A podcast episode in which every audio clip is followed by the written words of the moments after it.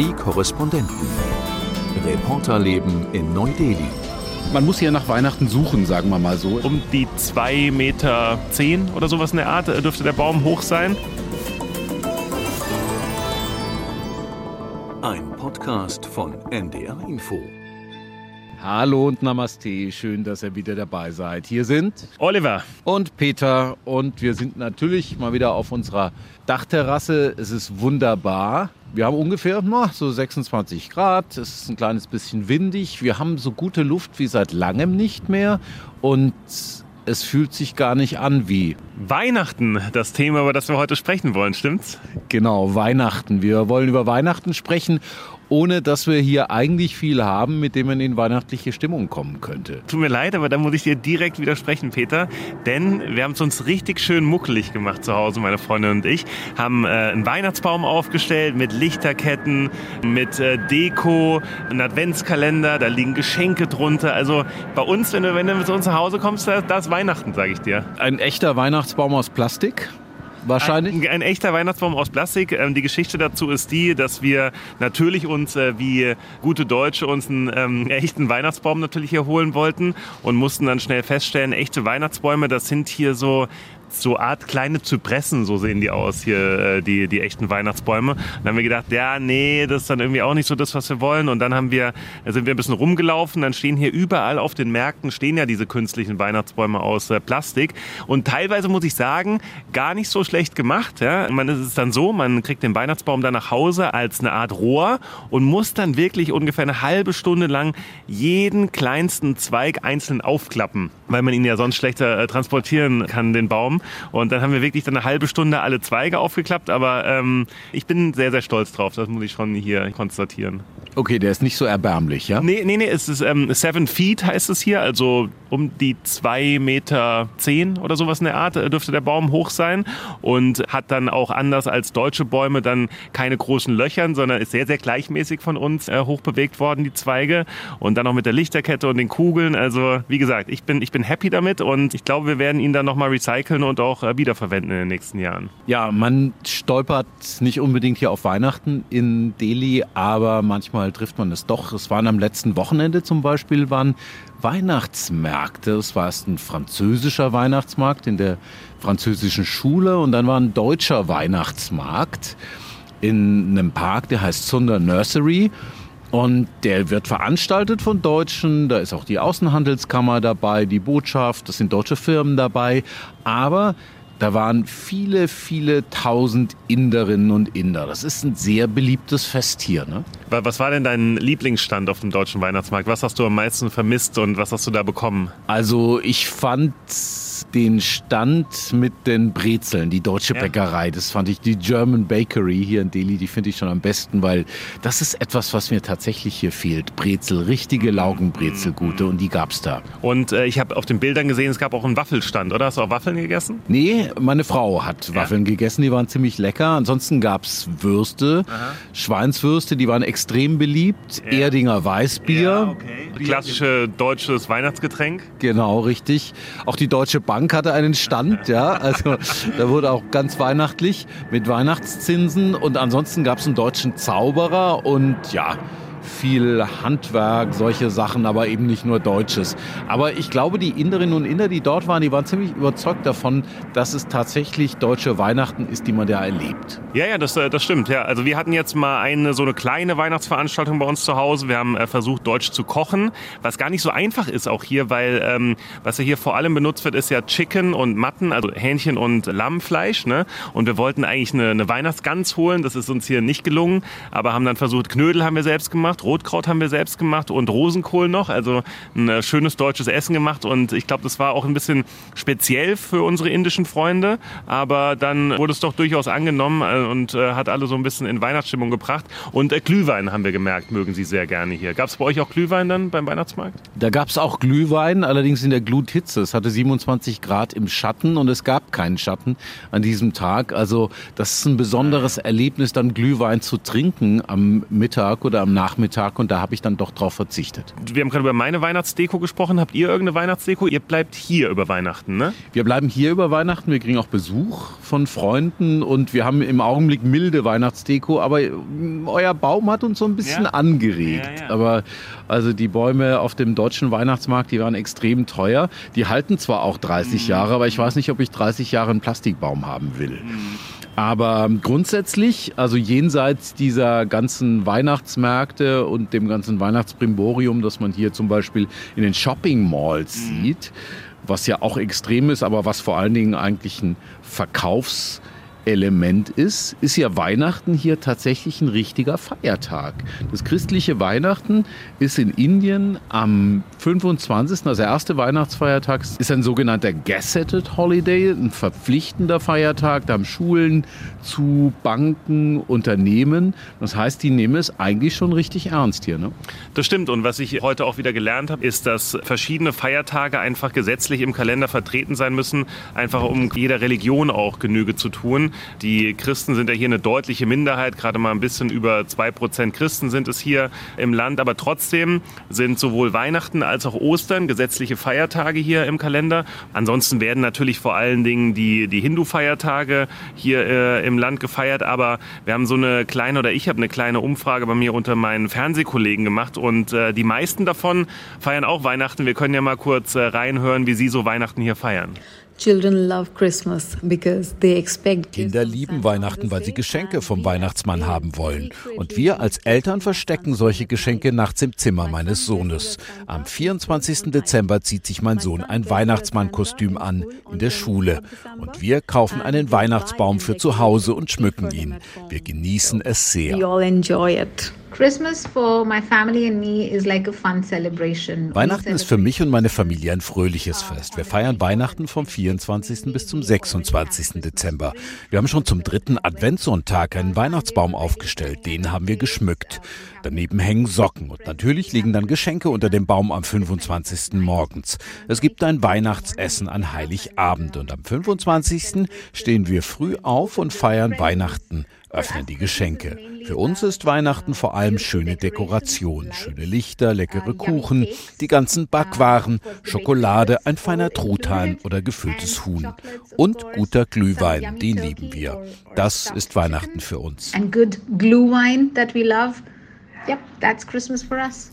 For me, Christmas is associated with compassion, with faith and kindness.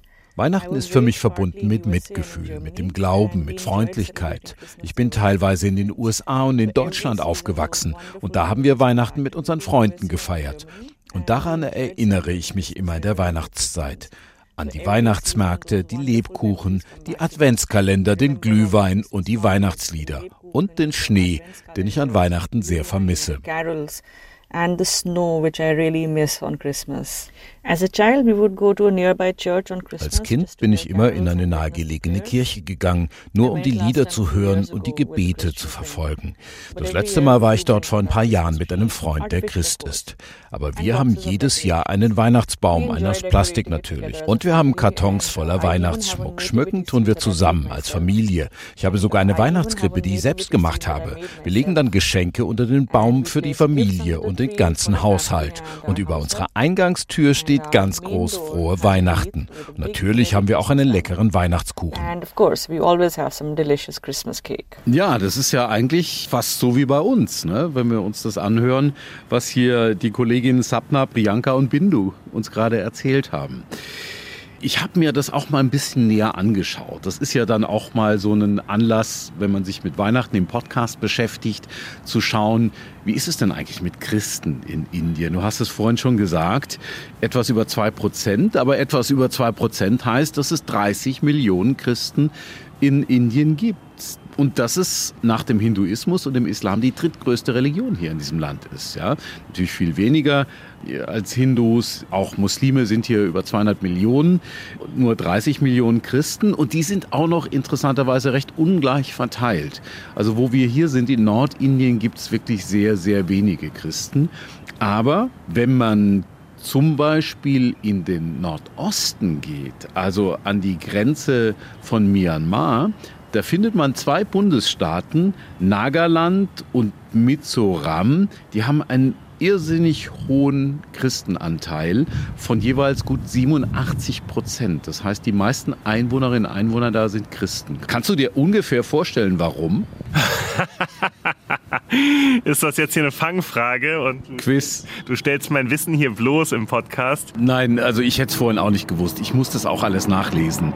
In Nagerland sind es vor allen Dingen Baptisten. Der weltweit höchste Anteil von Baptisten überhaupt in dem Gebiet. Da sind amerikanische Missionare Ende des 19. Jahrhunderts hingekommen, haben die Bevölkerung dort, die meistens Naturreligionen anhing, missioniert und Mizoram, was jetzt nicht sehr weit weg ist, ist von britischen Missionaren missioniert worden, auch Ende des 19. Jahrhunderts. Und da gibt es vor allen Dingen Presbyterianer. Das heißt, das sind ganz spezielle Fälle da. Also da muss man wirklich tief in die Geschichte gehen, um zu sehen und das zu erklären, warum es da so viele Christen gibt. Aber es wird Weihnachten gefeiert, mhm. wie bei uns auch. Das ist ein großer Feiertag da. Ich war noch nicht in Nagerland, ich war noch nicht in Mizoram, aber das hat richtig neugierig gemacht. Dann muss ich dazu sagen, du und ich, wir dürfen da gar nicht so einfach hin, weil da brauchen wir nämlich eine Genehmigung. Ne? Genau, wir als äh, Journalisten, ich glaube, ich haben wir ja auch schon mal hier im Podcast angesprochen, ist ja so, dass wir äh, besonders für die Grenzgebiete, also äh, da dürfen wir nicht einfach so hin, da brauchen wir eine Special Permission und die wird auch nicht so einfach ausgestellt. Ich habe das schon, ich glaube, mittlerweile zweimal probiert als Tourist, zum Beispiel nach Lela Dak in die Berge zu reisen, wurde mir nicht genehmigt, auch übrigens ohne Begründung. Also das ist für uns nicht ganz einfach und natürlich total schade, weil natürlich würden wir uns solche Dinge total gerne anschauen und jetzt wo du gerade davon erzählst, natürlich äh, umso mehr. Und ich glaube, es wären auch tolle Bilder, eine schöne Reportage. Und das ist dann natürlich sehr, sehr schade, dass uns so eine Möglichkeit dann einfach genommen wird. Ja, also wenn ihr das jetzt hört im Podcast und euch sofort entschließt, nach Nagaland zu reisen, dann werdet ihr möglicherweise schneller da sein aus Europa, aus Deutschland, als wir hier aus Delhi. Muss man ja auch noch dazu sagen, Touristen dürfen ja hin, ne? Nur wir eben als Journalisten nicht, weil sie wahrscheinlich dann Sorge haben, was wir da in den Grenzgebieten dann berichten könnten. Nur selbst als Touristen brauchen wir als Journalisten dann wiederum diese Sondergenehmigung und die wird uns dann eben teilweise verwehrt. Genau, also wir sind eigentlich nie Touristen selbst wenn wir in der Freizeit da irgendwo hin wollen. Wir sind immer Journalisten und brauchen deshalb diese Genehmigung. Ja, das sind so spezielle Fälle da im Nordosten. Interessanter ist es ja fast noch im Süden in den Bundesstaaten Kerala und Tamil Nadu. Da waren wir beide schon und da sieht man ja eigentlich alle paar Kilometer irgendwie Kirchen, gerade in Kerala zum Beispiel. Ne? Da sieht man äh, sehr, sehr viel. Ich kenne jetzt die Prozentzahl nicht. Ich meine, ich hätte vorhin in einem Artikel gelesen, dass es teilweise über 20 Prozent äh, Christen sein sollen in diesen Staaten. Und was ich auch ganz spannend äh, fand, waren die Traditionen dort. Was auch hier immer alle erzählen, sie essen dann die leckeren Früchtekuchen an Weihnachten. Ich war ja letztes Jahr in Tamil Nadu und in Kerala Ende Dezember und da waren wir unter anderem in Pondicherry. Pondicherry ist jetzt kein Teil von Tamil Nadu, obwohl es von dem Gebiet von Tamil Nadu umschlossen ist. Pondicherry ist ein eigenständiges Territorium, war ja früher mal französische Kolonie bis 1954 und da waren die Kirchen nachts offen. Die waren prunkvoll geschmückt. Die waren eigentlich, naja, die waren eher ziemlich grell geschmückt, um es mal so zu sagen. Das ist so viel Pink, viel Gold im Stile auch hinduistischer Feste manchmal so ein bisschen. Aber es war etwas, da sind die Leute zu Hunderten in die Kirchen geströmt, haben sich den Altar angeschaut, haben gebetet oder waren einfach nur neugierig, weil das waren auch nicht nur Christen die da waren und wollten irgendwie teilhaben an diesem christlichen Fest, das eben auch von Menschen gefeiert wird hier, die eigentlich gar keine Christen sind. Ich habe Tamil Nadu erwähnt. Das ist deshalb interessant, weil es da die ersten christlichen Gemeinden gab. So 50, 53 nach Christus war das, die sogenannten Thomas-Christen. Die haben was mit dem Apostel Thomas mhm. zu tun, der aus dieser Gegend kommt in der Nähe von Chennai, dem früheren Madras. Und die gibt es immer noch dort. Und es gibt auch in Chennai eine Basilika, die St. Thomas Basilika. Da war das ursprüngliche Grab dieses Apostels Thomas. auf den führen sich eben noch diese südindischen Kirchen zurück. Das ist ganz spannend. Und die haben natürlich auch ihre Weihnachtstraditionen. Ja, und natürlich ganz andere Weihnachtstraditionen dann wiederum, obwohl es Christen sind, als wir es in, in Deutschland haben. Ich habe es ja gerade schon mal erwähnt. Die Früchtekuchen essen haben wir nicht in Deutschland. Oder es gibt auch zum Beispiel die Tradition, eine Lampe sich auf das Dach zu stellen, weil das dann das äh, Licht von Jesu Christi symbolisiert. Also es sind auf jeden Fall ganz, ganz andere Traditionen als äh, die, die wir haben. Das finde ich auch extrem äh, spannend. Generell, was mich Leute auch öfter fragen dann, ist, äh, ja, wie ist das denn eigentlich, Weihnachten im Warmen zu feiern, wo auf gar keinen Fall natürlich Schnee liegt, wenn es nicht besonders kalt ist. Und ich habe jetzt schon ein paar Mal Weihnachten im Warmen gefeiert und ich finde es trotzdem immer noch befremdlich, weil ich finde, es ist irgendwie so eine Kindheitserinnerung, die zumindest ich habe, dass Weihnachten mit Kälte verbunden ist, dass Weihnachten damit verbunden ist, dass es sehr, sehr früh dunkel wird. Man feiert es zusammen als Familie, man geht in die Kirche und hat eben seine bestimmten Traditionen, die man hier dann in diesem Gebiet nicht so wirklich leben kann oder auch es macht dann auch keinen so richtigen Sinn eben. Wie, wie geht's dir damit, dass du Weihnachten in der Wärme feierst und ist es für dich auch was, was du regelmäßig schon getan hast oder ist es auch eher die Ausnahme für dich? Nee, es ist für mich die Ausnahme. Früher habe ich Weihnachten eigentlich immer in Europa, in Deutschland gefeiert und ja, das ist merkwürdig. Ja, man braucht dann so diese ganzen Weihnachtsutensilien sozusagen, das ganze Weihnachtszubehör von Kerzen, vielleicht jetzt demnächst auch ein kleiner Baum, ein bisschen Schmuck in der Wohnung, bis hin zu Musik um so ein bisschen überhaupt ja. in Weihnachtsstimmung ja. zu kommen. Was wir hier halt nicht haben, ist diese große Beschallung.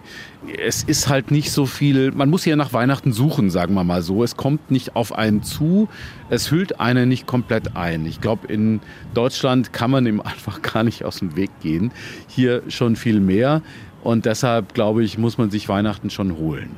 Für mich war äh, Weihnachten auch immer so ein Jahresabschluss eben. Ne? Man ist so ein bisschen zur Ruhe gekommen, man hat Zeit mit seiner Familie verbracht. Das war dann anschließend Neujahr, man hatte seine Rituale und dann hat eben das neue Jahr äh, begonnen und man konnte mit dem Alten schon so in diesen Weihnachtstagen ein bisschen abschließen. Und das ist das für mich, was es so ein bisschen schwieriger hier macht, weil es so ein bisschen mehr ein fließender Übergang ist. Und man, wie du gerade schon gesagt hast, man muss sich irgendwie Weihnachten zu sich nach Hause holen und vielleicht auch eben diese, diese besinnliche Zeit, die ich durchaus finde, dass man eben auch mal zur Ruhe kommt, dass man auch mit dem beruflichen Jahr so ein bisschen abschließen kann. Diese Tage sind, glaube ich, extrem wichtig und ich glaube, auch deswegen versuchen wir uns das wirklich so nach Hause zu holen, um uns auch diese Ruhe so ein bisschen nach Hause zu holen, gerade in so einer extrem hektischen Stadt wie Delhi.